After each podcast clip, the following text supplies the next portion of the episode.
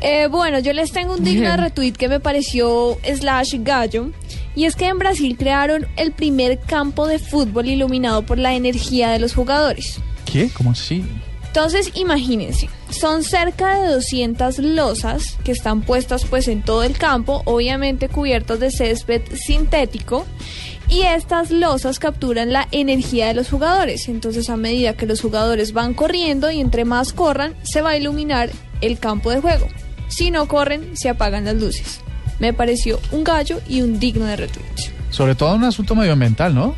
Sí, y si se caen mucho. como Neymar. Ahí se apagan Y las si no luces. hace gol como Yepes. Era gol de Yepes, Andrés. Pero sí, entonces utiliza la energía cinética del movimiento de los jugadores y como les cuento, ellos van corriendo y a medida que van corriendo, pues las luces se mantienen prendidas. Genial.